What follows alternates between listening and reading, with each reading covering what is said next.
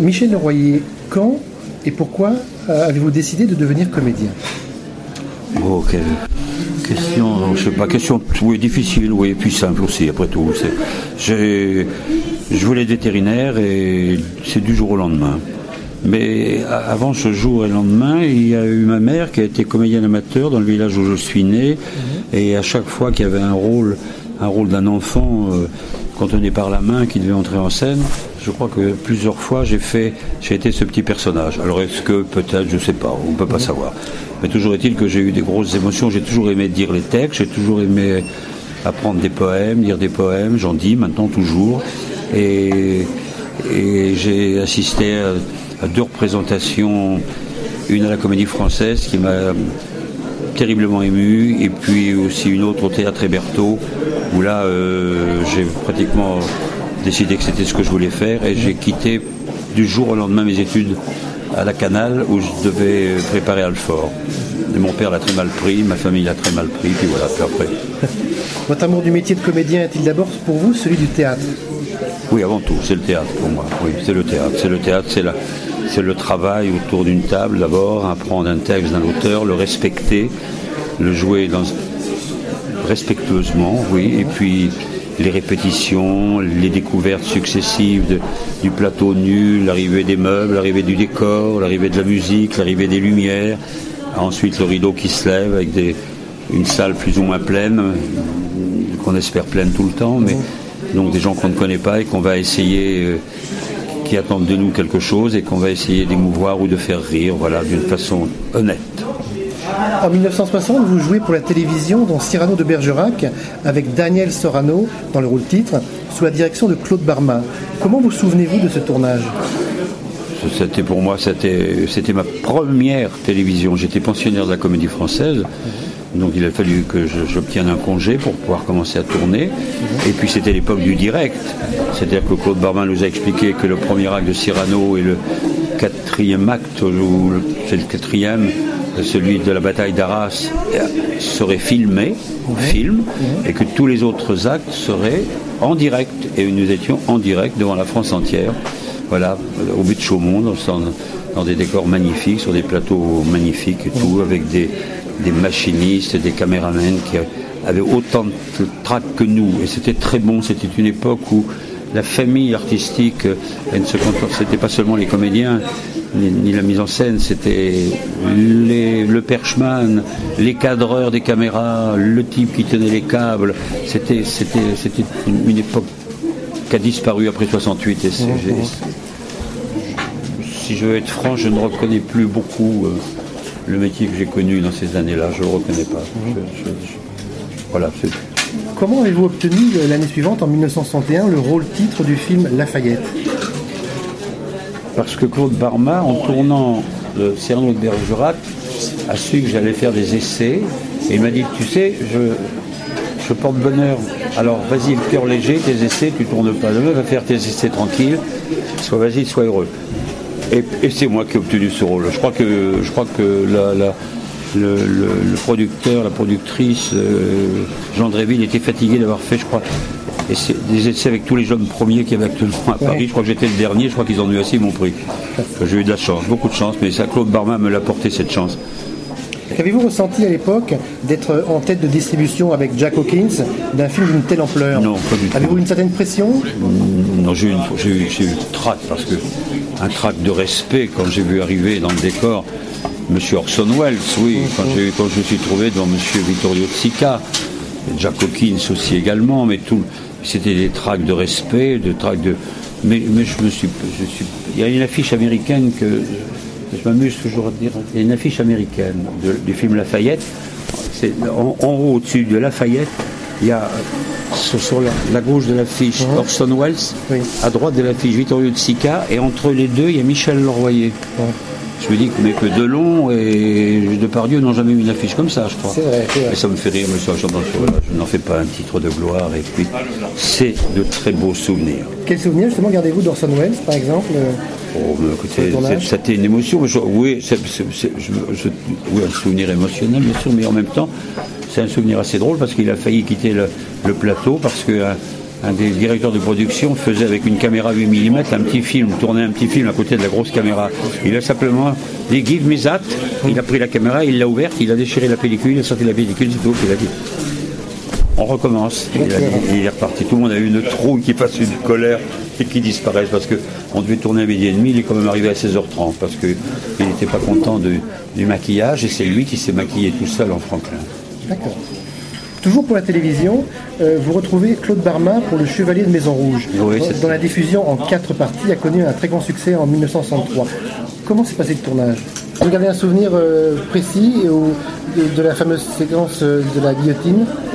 Ah, dans, dans, dans, dans, Chevalier de Maison Rouge? Chevalier de Maison Rouge, oui. oui, à Senlis, bien sûr, à Senlis, oui, oui, oui, de voir cet, cet instrument effrayant. Et, et puis c'était devant, devant l'église de Senlis, c'était sur une place, c'était c'était en fin de matinée, il y avait un public fou, les habitants de Senlis, la garde républicaine qui jouait les roulements d'époque, les roulements de tambour de l'époque, et puis cette montée à l'échafaud, les petits escaliers à monter avec euh, Anne Dohat, euh, le personnage féminin dans mes bras, et puis après ben, basculer sur la planche et tout, la guillotine, glisser, euh, et puis voir cette lame au-dessus de vous, et puis surtout voir, moi ce qui m'a troublé, c'était de voir le panier qui vous attendait, le panier en osier dans lequel la tête allait, où il devait y avoir d'autres têtes souvent. C'est ça qui devait être terrible. Roger Vadim vous a dirigé ensuite dans Château en Suède. Quel genre de réalisateur était Vadim? C'était tellement peu ce que j'ai fait dans Château en Suède. Mais c'est un, un grand bonhomme de cinéma, Roger, et puis avec un, un, charme fou, euh, un homme drôle dans la vie, euh, très faisant pas beaucoup de bruit au départ, avec une voix tellement douce, tellement une voix de charme. Et il était très très. Il a fait un film. Il, a eu beaucoup d'ambition, je crois, pour ce film. Il a voulu faire jouer. Il a voulu une distribution avec des gens qui n'avaient pas du tout envie de jouer les uns avec les autres, j'ai l'impression. C'était vraiment trop riche. Parce que de Suzanne Flan à Kurt Jürgens, en passant par Briali, en passant par en passant par Monica Vitti, tout ça, vraiment toutes ces choses demandent pourquoi ils étaient parlant des langues différentes en plus, parce que c'était la grande mode qui commençait. Je veux dire, on engageait des gens qui ne parlaient pas la même langue. Il fallait se débrouiller. Moi, j'ai, moi, j'ai un souvenir, un autre souvenir plus vif. Je ne sais pas si vous vouliez m'en parler, mais c'est de Le Harem de Marco Ferreri. Moi, j'ai tourné un film dont on parle très très peu, avec un rôle important, avec Carol Becker, avec la star de, de. Et là aussi, c'était pareil, on était cinq. Il y avait Babydol qui, qui tournait en américain, Bill Berger en américain qui faisait sa carrière en Italie, qui tournait aussi en américain, et un petit peu en italien, Renato Salvatori qui tournait en italien, Gastone Moschini qui tournait en italien, et moi qui tournais en français. Et quand vous tourniez une scène tous ensemble, il, chacun fallait se débrouiller. chacun s'adresse sa langue. Et si on sortait pas, il faisait comme Fellini, il disait dit des chiffres et dit pas des mots. Parce qu'au doublage, à la post-synchronisation, fait sur des, des noms labiales sur, des chiffres, on peut mettre les lettres que l'on veut. Alors on disait 1723 et avant, ça se terminait par Je vous aime. C'était très bien au doublage. Voilà, c'était euh, incroyable ça. Quel souvenir gardez-vous du tournage de Don Juan ou Le Fastin de Pierre? Ah, beaucoup, très beau souvenir. Sur la direction de Marcel Blouval avec euh, Michel Piccoli dans le rôle de Don Juan. Le, le, grand souvenir que j'ai, c'est pas du tournage. Le grand souvenir que j'ai, c'est autour de la table 15 jours, 3 semaines avant le tournage. On, a travaillé comme travaillent les Américains, on a répété le film, la télévision, autour de la table, d'une table, sans faire de gestes, sans rien. C'est-à-dire avec une contrainte. Parce que c'est facile tout à coup quand on joue, on sait, on sait qu'on a des jolis gestes, des jolies expressions avec les mains et tout ça. Mais là, c'est vraiment, on ne bouge pas et c'est l'intérieur que l'on travaille. On travaille l'intérieur. Et là, c'était un très très beau travail très beau travail. En combien de temps vous l'avez travaillé justement Une après-midi Oh non, non, ça, les répétitions au, bout de Chaumont, ça a presque duré un mois autour de la table. Ah et on était prêt à tourner. On savait le texte par cœur, on était prêt à tourner. On était chaud. Ça, je crois que c'était, pour moi, c'est un grand, grand souvenir. En plus, le résultat, il y a une cassette que je trouve, moi, très belle. Et je suis très, très bien photographié. Et je suis très heureux dans ce personnage comme on dit maintenant, secondaire. Peut-être que j'aurai un Molière pour ce match, je ne sais pas. Mais non, mais parce que ça me fait rire, c'est aussi les rôles secondaires. Tous les rôles ont la même valeur, tous les rôles n'ont pas la même, la même longueur, ils ont la même importance. Si l'auteur a écrit les personnages, c'est important dans l'histoire. On joue avec l'autre. Et bien sûr, bien sûr. Étant enfant, je vous ai découvert et adoré dans le rôle de Nicolas de Coursic, dans l'inoubliable feuilleton Les Corsaires. Les Corsaires, Aussi connu sous le titre Corsaires des filibustiers. J'ai revu le feuilleton en DVD avec toujours autant d'enthousiasme que de mon souvenir. Vous formiez avec Christian Barbier, qui, qui jouait Louba, un formidable duo. Parlez-nous de votre travail avec Christian Barbier.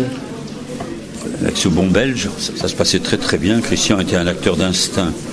Il comprenait tout, tout très vite, même, même si il comprenait pas tous les mots français, je veux dire qu'il comprenait les situations. Et c'est, c'est avant tout, bien sûr qu'il y a un texte qui est très important qu'il faut respecter, mais il y a des acteurs qui jouent sur toutes les situations. Ils ne s'occupent pas des textes, c'est la situation qui est importante, c'est de savoir savoir qui je suis, d'où je viens, où je vais, qui je vais rencontrer. Je veux dire, bon, après le texte, il arrive, mais après, après c'est tout un travail. Après, il faut que le texte soit bien en place et on doit respecter le texte de l'auteur. Mais c'est des beaux souvenirs avec Christian, cette salle. Elle est tout seul, tout seul avec Christian. Très bon bretteur. On a un très très beau duel d'entrée dans le premier épisode. Quand on fait connaissance. C'est l'escrime, ce qu'on appelle l'escrime de pointe. C'est l'escrime du, 17e. C'est vraiment l'escrime euh, tout en travail de pointe. En, voilà. C'est le poignet qui travaille là. C'est encore Claude Barma qui, vous dirigeait. Et parlez-nous des duels. Comment se passait l'entraînement à l'escrime et le tournage des séquences d'action? L'entraînement avec le maître d'armes. L'entraînement avec le maître d'armes. D'abord, de, voir ce que l'on pouvait faire comme, comme figure d'escrime par rapport au texte, par rapport à la situation, c'est tout. Et, c'était, et après, c'est un texte que l'on apprend par cœur. Mais on, sait que c'est que ces, points de tête, cartes, six, on sait que c'est les coups vont arriver. Oui. Il faut se mettre dans la tête et voilà, on va et pas aller trop vite à la parade non plus, que ce soit pas. Mais c'est un travail, c'est un travail qu'il faut mémoriser et qui voilà, qui, demande des, jours de répétition, beaucoup de jours de répétition, bien sûr. Et est-ce qu'il y avait plus, de manière générale, est-ce que les, séquences étaient tournées plusieurs fois Il y avait plusieurs prises Oui, sûrement. oui, il y a sûrement, il y a souvent plusieurs prises parce qu'il y a une prise euh, globale totale et puis il y a une prise après sur champ et contre champ. Après pour le montage, pour que ça ait l'air plus vrai. Oui, mais c'est là la question qu'on peut se poser aussi. C'est pas il y, a, certainement des, réalisateurs qui savent où mettre leur caméra quand on se bat en duel. Et puis il y a très souvent, on a fait un duel formidable à voir, et puis le résultat, la caméra, le film, il n'est pas terrible. Mhm. Parce qu'il a été mal filmé ou mal monté, je veux dire, parce que c'est.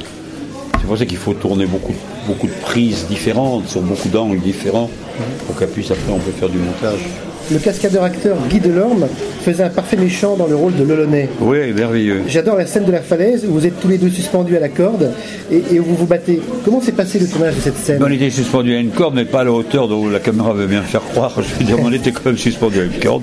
Il fallait quand même monter à la corde, comme à chaque fois qu'il faut monter une cloison ou quelque chose, il faut le faire. Il faut le faire tant que le producteur ne juge pas que c'est trop dangereux, parce qu'autrement c'est le producteur qui, qui nous interdit tous les comédiens qui rêvent et tout, on a rêvé étant gosse à ce, genre de choses et tout. en voyant des films, on, a l'orgueil de vouloir le faire, l'exploit. Mais cet exploit, il est souvent mieux fait par un cascadeur. À partir du moment où la caméra est à plus de 20 mètres de vous, on ne vous reconnaît pas. Ce qu'il faut avoir, c'est la même silhouette, la même taille, la même démarche, la même silhouette, même costume, résultat, tout le monde croit. C'est ça qui est beau dans le cinéma, c'est que c'est entièrement du truc. C'est la magie. C'est du magie, oui, c'est appelé ça la magie, si vous voulez. C'est du truc. Mais quand c'est bien fait, c'est bien fait. Ça doit être fait comme ça, on ne peut pas. Dix ans après le tournage du film, vous avez retrouvé le rôle de Lafayette, cette fois à la télévision, pour un épisode de la série Le Voyageur des siècles. J'imagine qu'un des, des, attraits de ce rôle pour vous était justement de le reprendre dix ans après. Quoi, Lafayette? Oui quand j'ai repris avec un film d'Andréville, mais, non c'est quoi Vous avez repris dans un épisode du Voyageur des siècles, la série oui, de Jean Dréville aussi, oui, mais écoutez, je ne me rappelle, je me rappelle même pas quand j'ai fait ça. Non, non, si, je le sais, mais ça c'était amusant, j'ai retrouvé mon costume, ou ils m'ont remis le même costume, je crois qu'ils ont dû retrouver mon costume.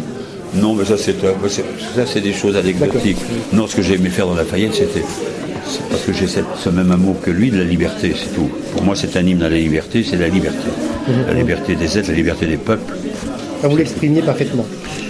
Vous avez joué dans plusieurs pièces de la mythique collection au théâtre ce soir, notamment dans Piège pour un homme seul, avec Christian Allers et, l'auteur Robert Thomas. Alors Christian Allers était le créateur de la pièce. Le rôle que je jouais, c'est lui qui le jouait à la création, quand il a joué la pièce au théâtre, Christian Allers. Donc il m'a beaucoup aidé. Et c'est un rôle en or. Alors ça, c'est une pièce en or.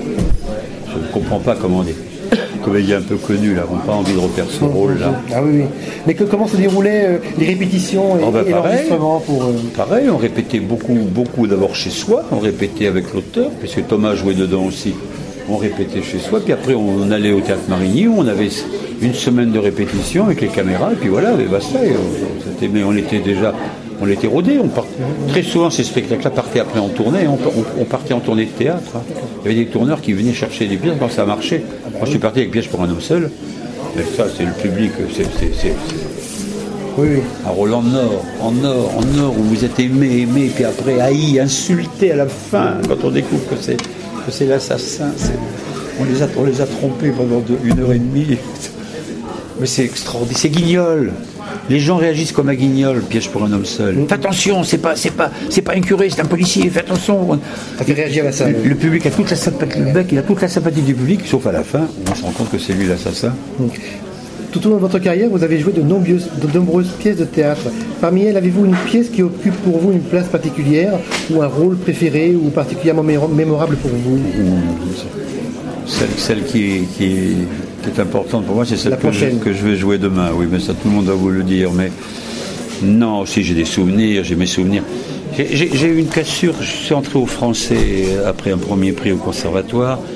Au français, j'y ai, j'y ai tout fait et j'ai tout fait. Donc je suis parti. Trop tard. Je suis parti pour Lafayette pour tourner. Ce... J'avais pas de congé, donc j'ai donné ma démission. Alors que j'aurais dû la donner pour Lola. Chaque demi me voulait dans Lola. Et, il n'était pas connu, j'ai pas eu le courage. J'étais un, vilain petit oiseau bourgeois, un peu. J'ai dit je connais pas, c'est tout. Et j'ai eu tort parce que ces gens-là m'auraient apporté beaucoup plus.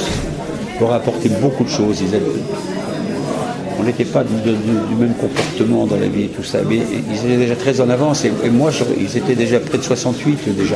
Et moi ça m'aurait fait beaucoup de bien, ça m'aurait brisé un petit peu un classicisme, un peu une raideur. Bon, je suis parti, mais donc je, je- voilà, donc j'ai, pour moi tout ça c'est des, c'est des, des très beaux souvenirs. J'ai des beaux souvenirs, je travaille. Pour moi, c'est le théâtre qui compte avant tout. Je privilégie le théâtre. Et pour attendre le théâtre, eh bien, on fait, on fait maintenant. J'ai refusé maintenant de tourner depuis 82. Je ne veux plus me trouver devant une caméra. Je, Pourquoi cette décision si pour des raisons, comme oui, comme ça, j'en ai eu. C'est plus mon truc. Après, après 68, je suis plus retrouvé dans, dans mon métier. J'ai plus, j'ai plus reconnu les gens. D'accord. Et puis pour certains, je ne dois pas être assez un bankable, parce que maintenant, comme il faut, on dit, en anglais, c'est ça, on dit qu'il faut être un Oui, bankable. bankable, bankable. Oui, ça, oui, ça, ça, me fait mourir de rire. Quand je tourne en province et tout, c'est plein, les gens viennent me voir, les gens, quand je tourne en province au, thé- au théâtre, mais donc, euh, on va voir, alors je, je rejoue à partir du mois de janvier, Formidable. au théâtre du Marais. Bon, donc, euh, on verra, j'aurai une réponse. En tant que comédien, vous avez joué au théâtre, au cinéma, à la télévision, mais vous pratiquez également la discipline plus spécifique qu'est le doublage. Quand et comment avez-vous débuté dans le doublage? J'étais pensionnaire en 57, en 55, 57, 58.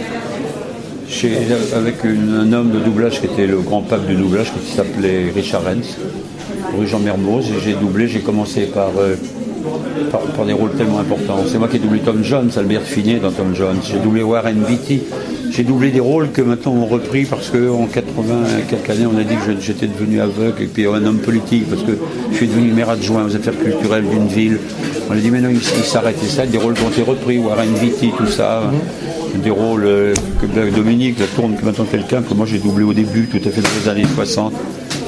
Euh, alors que maintenant on ne peut plus. Quand vous doublez un personnage, maintenant que vous êtes acquis dans un personnage, vous le gardez ce personnage. Alors qu'à l'époque, quand moi j'ai débuté en 57, c'était l'offre et la demande. hein. On vous prenez vous, puis on pouvait aussi prendre un autre pour le même, le même personnage. Mais maintenant, Comment êtes-vous devenu justement la, la voix officielle de Christopher Lee Saint-Romain, sur, sur des, sur des essais. J'ai eu le rôle de Saint-Romain. Et maintenant, je double Christopher Lee dans tout. Là. Je viens de le doubler, mais il dit presque rien. Alors c'est embêtant quand on sait que le doublage on est payé à la ligne. Oui, oui. Euh, dans Hobbit, là, le film qui va sortir, euh, voilà, ben, je le double encore là. Et puis, puis actuellement, je fais NCIS qui marche très fort. Alors là, qui est une série culte américaine. Ah oui, oui, justement, j'allais vous en parler. Euh, vous faites la voix depuis de, le début, de David McCallum. le docteur, docteur Mallard, Ducky. Oui, Ducky. Euh, L'interprétation de David McCallum est toujours euh, savoureuse et vous, vous rendez parfaitement toutes les nuances. Oui, oui, cette, série, un peu british. Oui, je l'ai pris un peu Oui, comme ça, un petit peu. main, oui. cette série atteint maintenant la saison 10 aux USA. Après plus de 200 épisodes dans le rôle de Ducky, trouvez-vous encore des nouveautés ou de nouvelles Oui, motivations ben, en il- tant ben, hier, hier, comédien? vous m'interviewez aujourd'hui, ben, hier, euh, j'ai- doublé quatre épisodes là, de la prochaine série, et bientôt on a appris qu'il allait y avoir une douzième année. Ils sont encore en train d'en tourner une. Très bien. Et moi, je reviens des États-Unis avec ma compagne. Je suis resté dans ma chambre à, l'hôtel. Ça passe toute la journée, NCS. C'est la série number, one aux USA. 10 minutes, pub, 10 minutes pub, 10 minutes pub, 10 minutes pub, 10 minutes pub. Ah, les pubs, c'est pénible. hein. Je peux voir une autre anecdote. Mon passeport à l'aéroport. Oui. Je donne mon passeport, euh, comédien, tout ça. Le mec, il me regarde, il me dit Ah, acteur J'ai dit Yes, I'm actor. Et puis en riant, je pas pourquoi ça me prend, j'ai fait. Il avait le passeport à la main, Oui. il n'est pas encore vérifié sur ses écrans. Et, fait, et je fais The Voice NCIS, you know NCIS Il me dit Yes, yes. My, my, my voice is Ducky. Il parle avec l'autre, il va redonner mon passeport, je suis passé. French Ducky. French Ducky. C'était, c'est, attendez, c'est magique. À l'hôtel, ils ont su ça à l'hôtel. Je faisais ce que je voulais dans l'hôtel. Royal. Royal. Vous avez été aussi la, la voix française de John Locke dans Lost. Oui, magnifique, c'est un acteur magnifique. Quand vous faites du doublage, avez-vous euh, avez-vous une, une méthode pour entretenir votre voix ou pour l'aménager? Pour mène- l'entretenir, elle était entretenue depuis, depuis le conservatoire, ma voix, mais elle, elle s'est un peu rouillée parce que je fume beaucoup de cigares, mais j'aime, bien ce machin. Mais, mais autrement, oui, il y a des tas, d'astuces. Si vraiment on est trop, trop, trop barbouillé, il y a arôme triphyllum en 9 CH, c'est de l'homéopathie, c'est très très bien. Et puis si vous êtes enroué, alors là, il y a. Faut que les gens soient prudents. C'est l'huile essentielle de sarriette. Ça, c'est les chanteurs d'opéra qui font ça. Ah oui. une catastrophe. Mais vous faites entrer le feu, les forges de Vulcain dans votre gorge. Oh, ça, ça dure euh, 25 secondes. C'est long. Mais après, vous avez. oh, la voix est claire, claire, claire, claire. Voilà. Vous dirigez aujourd'hui la- l'école de La théâtre La Récréation. Récréation à Lyon. Parlez-nous de cette nouvelle aventure était-ce important pour vous de transmettre votre savoir du métier de comédien Voilà, c'est ça. Je suis, je, suis un témoin, je suis témoin de quelque chose et je- j'essaie de le passer, je- j'essaie de transmettre. J'essaie de transmettre à des jeunes et à des moins jeunes ce que nous apprenaient nos, nos grands professeurs, les grands sociétaires de la comédie française de l'époque, des années, des années 60, des années, c'est-à-dire les gens de Bucourt, c'est-à-dire les Aimé c'est-à-dire les Louis Seigné, les Charon, Robert Hirsch, euh, voilà. Puisque lui encore, c'est le seul qui subsiste. Il vit encore de cette époque, hein, un des rares, un des rares, vraiment, quand je fais la liste des sociétaires, Jean Marchat, tout le monde, tout ça, et tout, les femmes sont parties, René Fort, Annie Ducourt, vous vous rendez compte J'ai j'ai- j'ai donné la réplique. Je ne sais pas si j'ai joué quand j'étais au français, mais j'ai donné la réplique à tous ces gens-là. Et c'est du bonheur. J'imagine. Un grand merci. Un grand Merci d'avoir vous. d'avoir parcouru votre euh, carrière avec nous. Merci.